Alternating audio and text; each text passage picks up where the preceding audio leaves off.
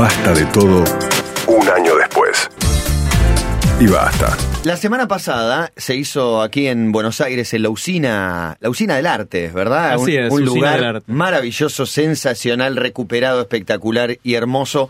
Se hizo TEDx Río de la Plata con eh, las ideas que valen la pena ser difundidas y unos cuantos oradores que la verdad teníamos ganas de conocer. Es el caso de nuestro invitado, además de Santi y Jerry, Jerry y Santi, el dúo bien dinámico que tenemos por acá. Tenemos a eh, un profesor adjunto del Departamento de Psicología de la Universidad de Cornell de Nueva York, llamado David Pizarro, también conocido por ser el doctor Asco, un doctor especialista en asco. Aplaude, aplaude Cabito. Gracias David por venir primero, eh, muchísimas gracias. Muchas gracias por la invitación. Bien, es, sos argentino, ¿no? Nací en Argentina, viví en- he vivido en los Estados Unidos toda mi vida, así que mi castellano un poco... O sea que naciste y te metieron en un avión y te llevaron o viviste acá un tiempo. Lo que pasa es que mis papis estaban visitando Argentina cuando nací Ajá. y era, era un error en planear. Y ¿Pero de nací, salí, son? ahí en Entre Ríos salí. Estaban viviendo... No, mi madre es argentina y mi padre es chileno. Ajá, yo pensé que era chileno en el primer en el primer cruce. ¿Y qué hacían en Entre Ríos? Mi familia, tengo mucha familia en Entre Ríos, Ajá. así que estaban visitando familia. Y ahí es cuando parece que decidieron, decidieron que... No seas tenían- asqueroso. Eso, decidieron hacer el amor. claro. No, pues ahí ya salió, no que lo encargaron. Y si estuvo 10 meses en Entre Ríos, lo hicieron ahí. Capaz que estuvo 10 minutos.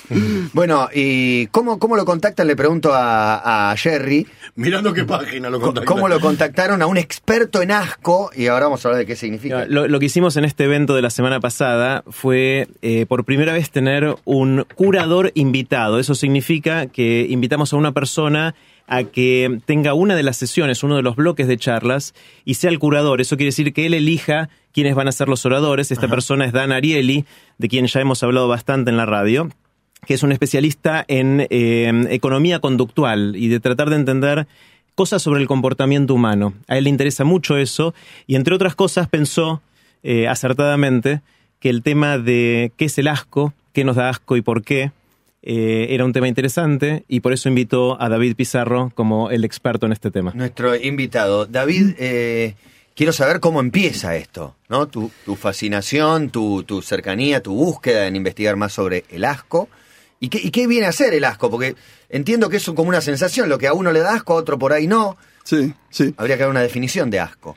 Yo me interesé en el asco porque mm, estaba interesado en la emoción y como psicólogo quería saber cómo hacemos los juicios de todos los días de qué es bueno y qué es malo, especialmente los juicios morales, como decir, esta cosa es cosa mala, cosa buena, y la emoción tiene mucho que ver con eso. Así que cuando, cuando estaba empezando a estudiar, encontré el asco. Había un par de psicólogos que, que habían empezado a estudiar, estudiar el asco eh, como una emoción universal, que especialmente es, parece que tenemos el asco para, para que no para que no comamos algo que tiene Claro, que- veneno, que es como- asqueroso. que es asqueroso, que te puede hacer mal. Desagradable. Y, y bueno, ya habían empezado a estudiar eso y la conexión con, con el juicio es lo que me interesó. Pero también tengo que decir que yo también tengo mucho asco. Siente, siente que mucho asco. Siento mucho asco y, por ejemplo, ahora, no.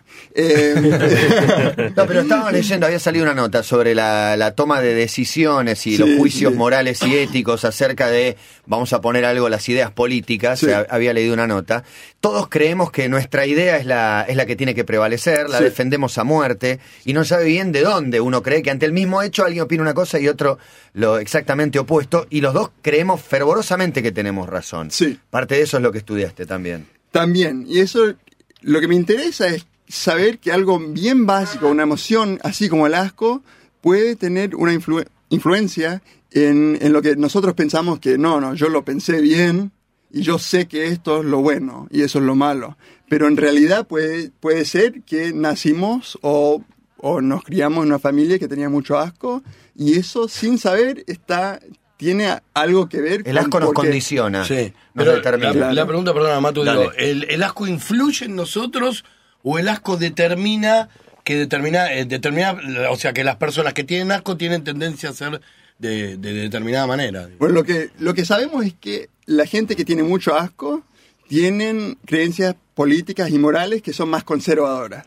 Pero, pero también no es decir que eso es lo único que determina, porque hay muchas, muchas cosas que, que van a influir por qué Claro. crees lo que Es una tendencia Claro, igual, es una no, no es tendencia. exacto. No es exacto, y, pero es regular, se ve y se ve en todo el mundo eh, esto, esta relación entre el asco y las creencias políticas y morales. Y bueno, y también sabemos que si traemos a participantes en un experimento a una pieza y le hacemos, le, le damos la emoción de asco y después le hacemos unas preguntas de juicio moral, política, cambian su opinión. Así le mostramos, no sé, un perro muerto de, con toda la Claro. visa, algo que de asco, una imagen Claro, impresionante. estuvimos hablando un poco de todas las cosas que, que dan asco, ¿no? Oh, me gustaría el catálogo. Queremos ver imágenes, ¿eh? Tenemos, podemos, podemos. Google ver- asco, imágenes. ¿Conoces el internet?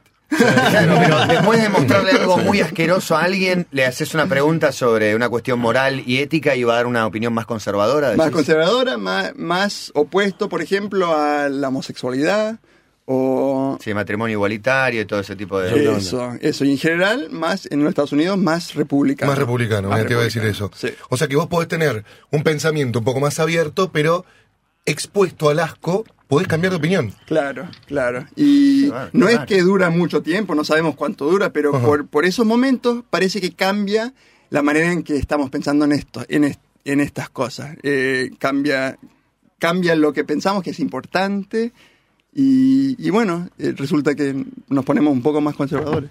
Sí, el- Y uno recuerda que en momentos de votaciones, de elección política en los países, casi siempre llega algún dato de, no, el olor que había en el cuarto oscuro o lo que hicieron ahí. Vos sí que puede llegar a ver, no sé, a, Ajá. haber A- hecho a partir de algo esto- adrede de alguna persona. A partir de esto, sí.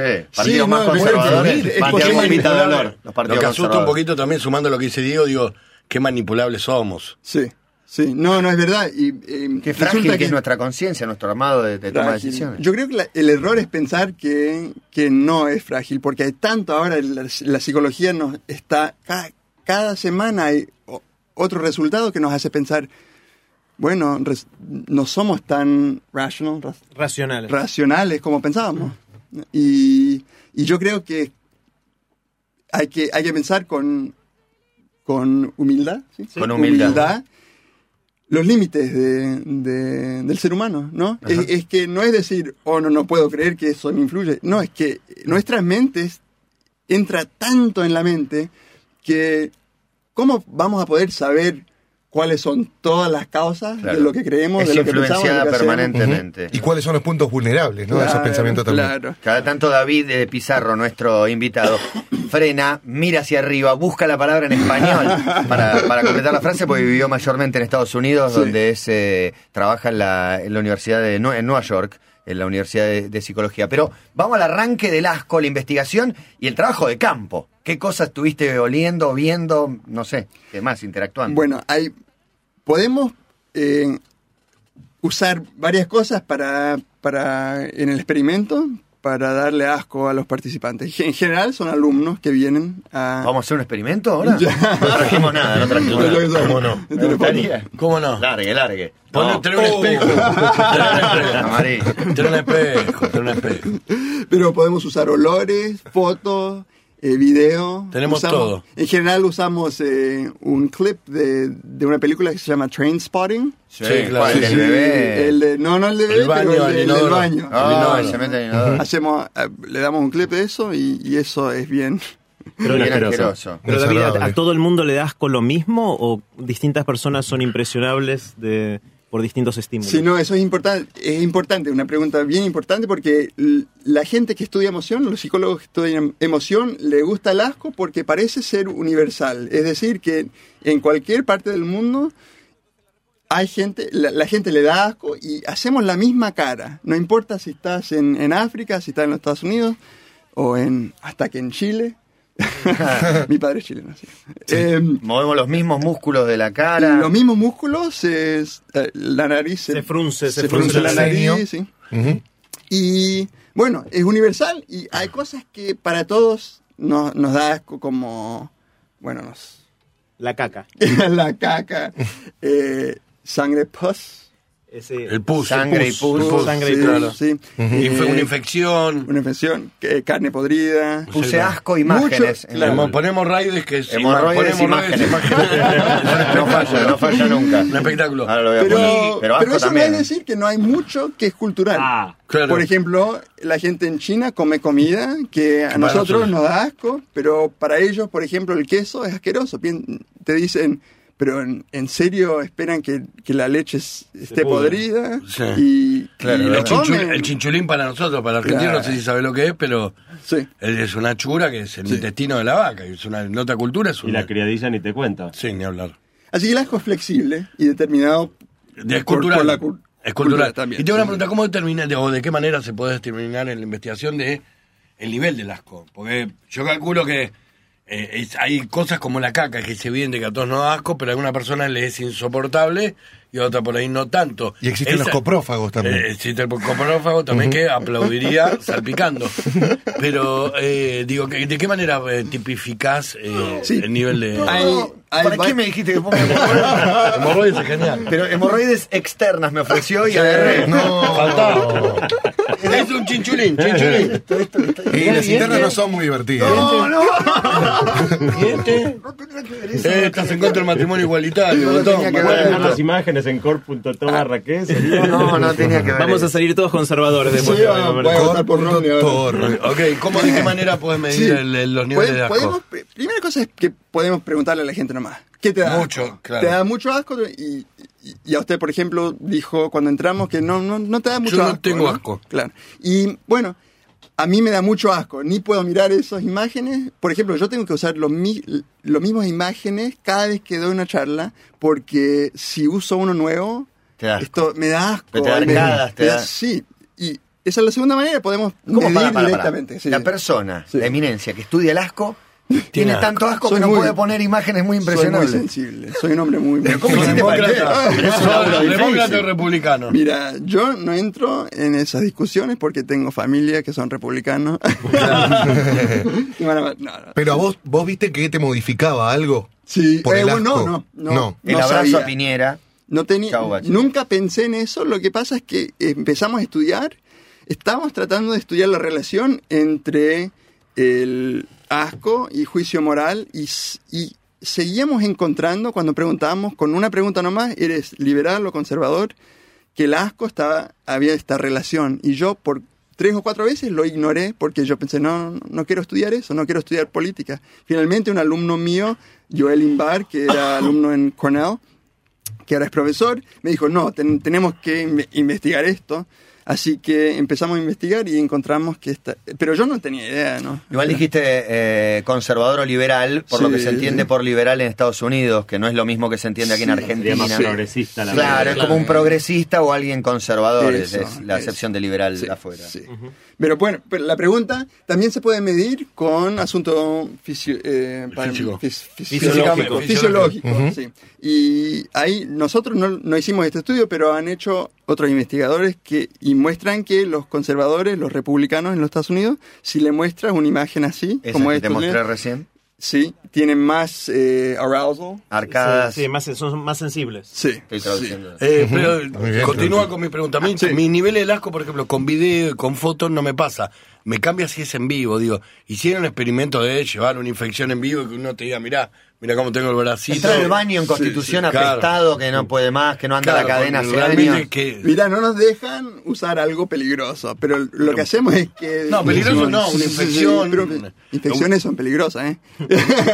te, puede dar, te puede dar una infección. Pero la ves de lejos, No, la ves la ves a distancia, a distancia. Sí, sí, sí, no, no, eso. Y así, así, pero bueno, por eso usamos imágenes. Pero también usamos, eh, como podemos decir, podemos, esto no, no hice yo, pero otro psicólogo lo hizo, un, tenía caca en un balde, un balde Sí. y un hilito. Y la sacaba. Y un hilito estaba pasear. tocando un, un sándwich de salchicha.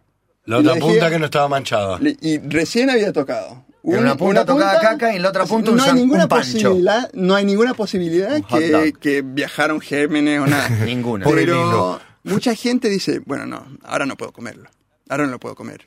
Y puedes medir, alguna gente con un montón de esas, esos tipos de experimentos, puedes saber una persona es sensible en general al asco y otras no.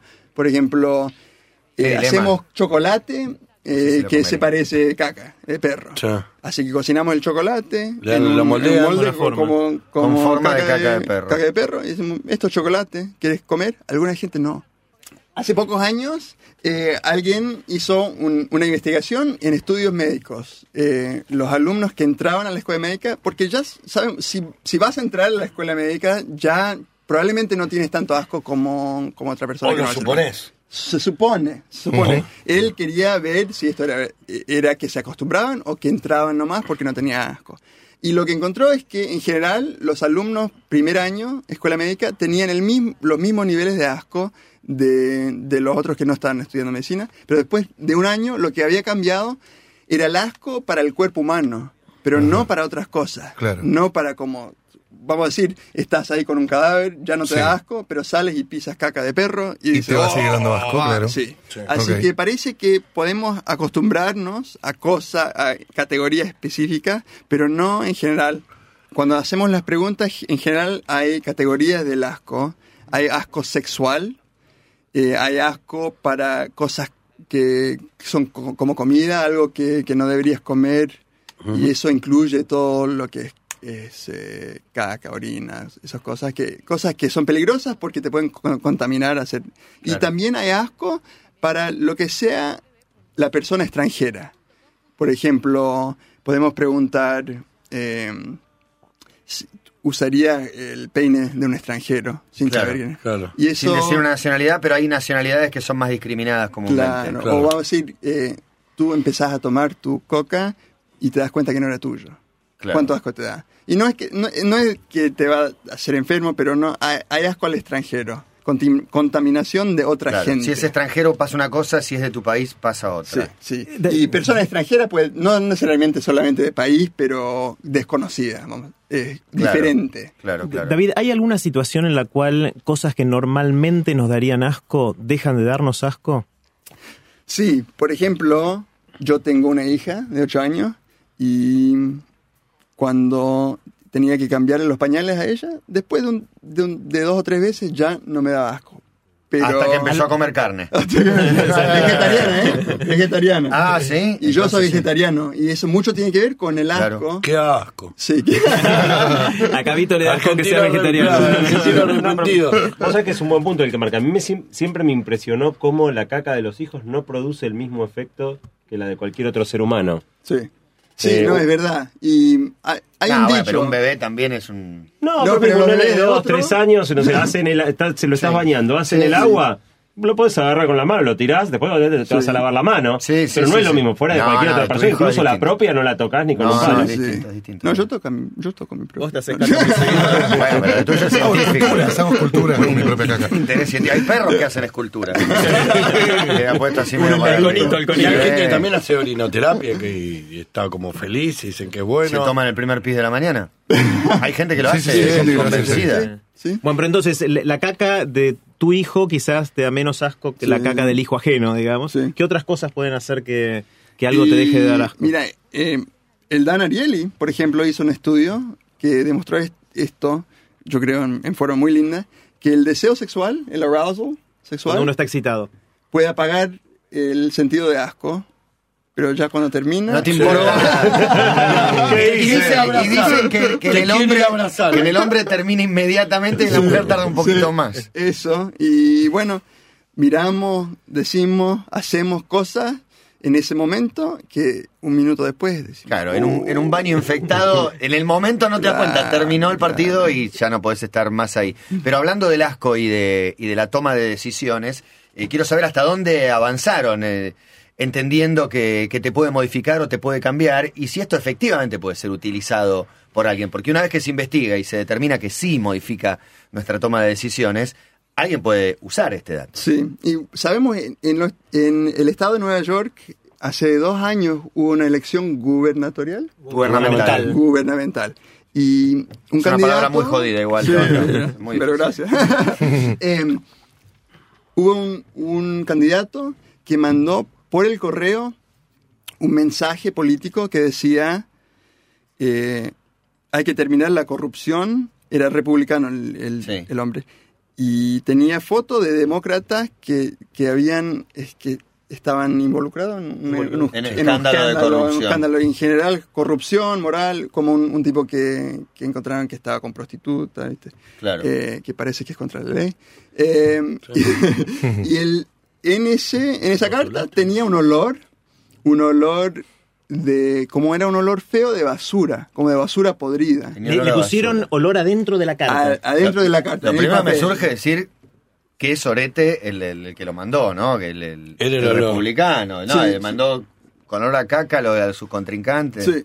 Y, y no, bueno, no sé si él había leído nuestro, nuestras investigaciones o, o qué, pero, o si había descubierto así nomás solito. ¿Y ¿Cómo le fue en la elección?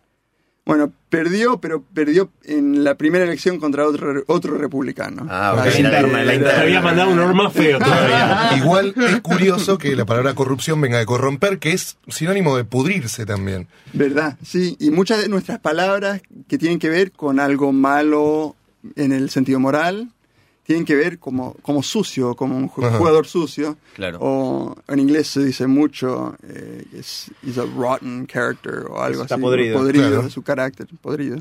Y hasta que en inglés se dice más, yo creo que se usa la palabra asco para decir un sentido moral, como alguien Disgusting, que... Sí, es, ese hombre es disgusting porque porque robó dinero de los viejitos, por Claro, ejemplo. claro. Y que no tiene nada que ver en, en realidad con algo, ah, ah, no es gross, no es que es nada, de- nada de ver con caca, nada. No pero es grosero ni sí, nada. sí.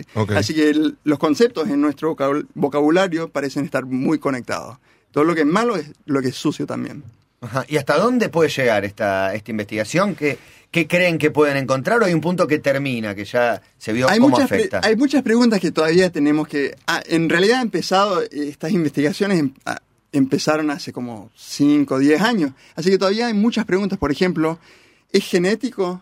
¿Por qué alguna gente tienen estos niveles? ¿Por qué, por ejemplo, a ti no te da de asco? El umbral, Eh, el umbral de ¿Está asco. en el Sí. ADN? ¿Está en el ADN el asco? Y no sabemos, todavía no- nadie lo ha hecho. Y ah, un problema es que los chicos parecen, no, el asco no se desarrolla hasta los años 5, 4, 5, 6 a veces. Y las otras emociones se, se pueden ver más temprano. El asco demora. Em, no es hasta como 5 años que empiezan en realidad a tener el asco los chicos. O sea, los chicos cuando son chiquitos les gusta jugar con su caca. Sí, Claro. Y Sí. son los padres que de alguna manera Le le, explican. explican y le, le instalan el asco ahí, ¿no? Y alguna gente piensa, algunos psicólogos piensan que esto es porque hay en el mundo hay tantas diferentes cosas que el ser humano podría comer, por ejemplo, que no, no conviene tener una emoción que sea tan fuerte tan temprano, porque hay que enseñarle al chico que se puede comer perro, que se puede comer queso, y la emoción de asco va, va como a interrumpir esa, esa lección cultural. Así que nos conviene no sentir el asco hasta, hasta más tarde, hasta que tus chicos empiezan a jugar con caca.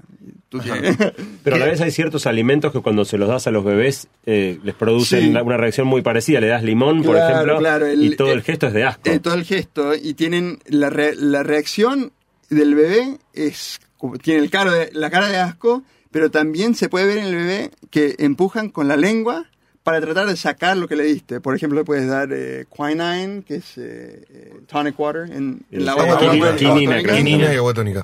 y lo hacen o, o limón y, y hacen y empujan con Se lo sacan, otros sí. animales también hacen eso ¿no? Es un acto reflejo. eh, un acto reflejo los adultos nosotros cuando por ejemplo cuando miras esa foto eh, tu lengua quedó también la foto. tu lengua también se está moviendo pero no nos damos cuenta Ah. y Hay una reacción es- física. Hay una reacción física y tiene que ver mucho con el peligro de comer algo que no deberías comer, por ejemplo, hemorroides. No debería comer. No debería, no debería mirar, no debería mirar ni imaginármela. Quien habla es David Pizarro, es actualmente profesor adjunto del Departamento de Psicología de la Universidad de Nueva York, es, eh, nació en Argentina, padre chileno, vivió en Estados Unidos toda su vida, este, por eso el tono para quien eh, acaba de agarrar. Bueno, ¿y qué, ¿y qué preguntas se están haciendo ahora? Hacia esto, esto que hablábamos recién, me, me imagino, Sí. pero hacia, hacia dónde va dirigido este año que viene ahora con el asco y la toma de decisiones éticas morales. Estamos, ahora estamos estudiando, eh, por ejemplo, eh, si el asco influye como todo lo que es juicio social, todo lo que es los pensamientos que tenemos o es especial al sentido moral. ¿Cuán especial es al- eh, está conectado con el sentido moral? También estamos estudiando, ah, hay unas investigaciones que han hecho que la- las expresiones de emoción que tenemos están, son importantes. No solamente porque le dice a la otra persona que tenemos esa emoción, pero también nos está haciendo algo hacer esa cara. Así que si, si por ejemplo, te, te pido que, te, que tengas una sonrisa o te pongo un lápiz en la boca, entre los dientes, y los músculos de la sonrisa te están activando, se están Ajá. activando, vos estás de mejor humor. Aunque, ah, por ejemplo, te, te muestro unos cómics, eh, cómicas, y te ríes más. Aunque tú no sabes por qué, era porque estabas con, con los músculos de una sonrisa. Claro, o sea, tener los músculos en situación de sonrisa, si no estés sonriendo, te predispone Sí, de, Claro, acá de otra eh, manera. la pregunta es cuál es la causa y cuál es la consecuencia. Sí. Nosotros nos reímos porque estamos contentos o algo nos causó risa, o estamos contentos porque sonreímos. Claro. Y parece claro. que es las dos cosas. Y podemos apagar las expresiones de la cara, eh, por ejemplo, poniendo un lápiz entre los labios para que no te, no te puedas sonreír, y eso también afecta. Y o alguien hizo un, un estudio con Botox. Sí. Y bueno, cuando tienes Botox por los primeros no sé cuánto tiempo, no puedes mover la cara, los músculos están paralizados y no puedes hacer las expresiones de emoción. Y resulta que eso afecta las decisiones que haces. Ahora que yo no puedo hacer la cara de asco o, o de miedo o de, de cualquier ot- otra emoción, parece que las decisiones cambian un poco, son, son menos emocionantes. Ahora estamos tratando de ver si eso puede funcionar con el asco también. Y en general, una pregunta que es, bueno, ya que sabemos que el asco tiene, tiene esta relación causal con, con nuestros juicios, ¿qué hacemos cuando no queremos que tenga? Por ejemplo, yo, yo eh, me siento mal que esta persona es pobre, pero tiene un olor horrible. Pero no quiero, no quiero pensar que es persona mala, nada. Yo puedo decir, bueno, ya, el olor es una cosa, pero... Si vive en la calle, era difícil que la- huela bárbaro, no Claro, se puede higienizar y puede Y alguna gente tienen, tienen esta idea sobre la, es una, una tema muy importante en los Estados Unidos ahora, homosexualidad. Sí. Porque mucha gente dice, bueno, no, dos hombres juntos, no, no, no me gusta. Eso, eso no, no se debería hacer. eh, debería haber una ley que no se pueden casar dos hombres. ¿Y por qué? Porque es asqueroso eso. Pero en realidad lo que es asqueroso quieres que tú quieres que influya tus decisiones sobre las leyes. Por ejemplo, dos personas bien, bien feas que hacen el amor también me da asco. Sí. Pero no voy a poner una ley. No, que lo dice que se quiere es poner una ley para que se puedan casar. ley para que no se casen es como... Pero bueno, ¿por qué alguna gente ese asco dice, bueno, ese asco es importante? No, no, no deberían hacer eso. ¿Y por qué alguna gente puede decir, bueno, me da asco, pero eso no tiene nada que ver? Nada que ver con mi decisión sobre votar, qué presidente, qué es bueno, qué es malo. y, y bueno, ese proceso, de cómo, cómo decidimos que algunas emociones son importantes o relevantes, sí, relevantes para la decisión. Bueno, eh, David Pizarro, charlando con, con nosotros gracias a nuestros amigos de TED que lo, que lo trajeron por acá. Muy, muy interesante, realmente. Y no me dijiste, o sí me dijo, cuáles son las imágenes que usa él del, del asco. Bueno, ¿Qué imágenes usamos, usamos, usamos mucho. Eso, usamos imágenes de. Muchas imágenes de caca. En nuestro laboratorio tenemos muchas fotos de caca. Así que si ustedes tienen fotos para mandarme, pizarro.gmail.com. Tenemos, igual en Google, en Google pones caca ¿Me imágenes. puedo mandar un video? Seguro que hay un Juan, montón. pedime el puchero. Seguro que hay un montón. Bueno, muchas gracias, ¿eh? Gracias. Muchísimas gracias. No veas, nunca veas Two Girls, One Cup. Nunca lo veo. Nunca lo veas voy a en. En YouTube o en Nadie internet. lo googlee tampoco. ¿eh? No, no, no. Two Girls, ¿Y el One señor, No lo del señor One Man, One Jar tampoco lo vean. Tampoco, eso No, no, no. hay que verlo, no hay que verlo. Son malos. Nosotros estamos diciendo que no hay que verlo. No sé si se ha Y quedado. nadie claro. lo va a googlear a partir de ahora. Nadie, nadie. Gracias, eh, David, muchas gracias. por Muchas gracias. Lo que escuchas no es el final. Es solo el principio. Nueva era. Y basta.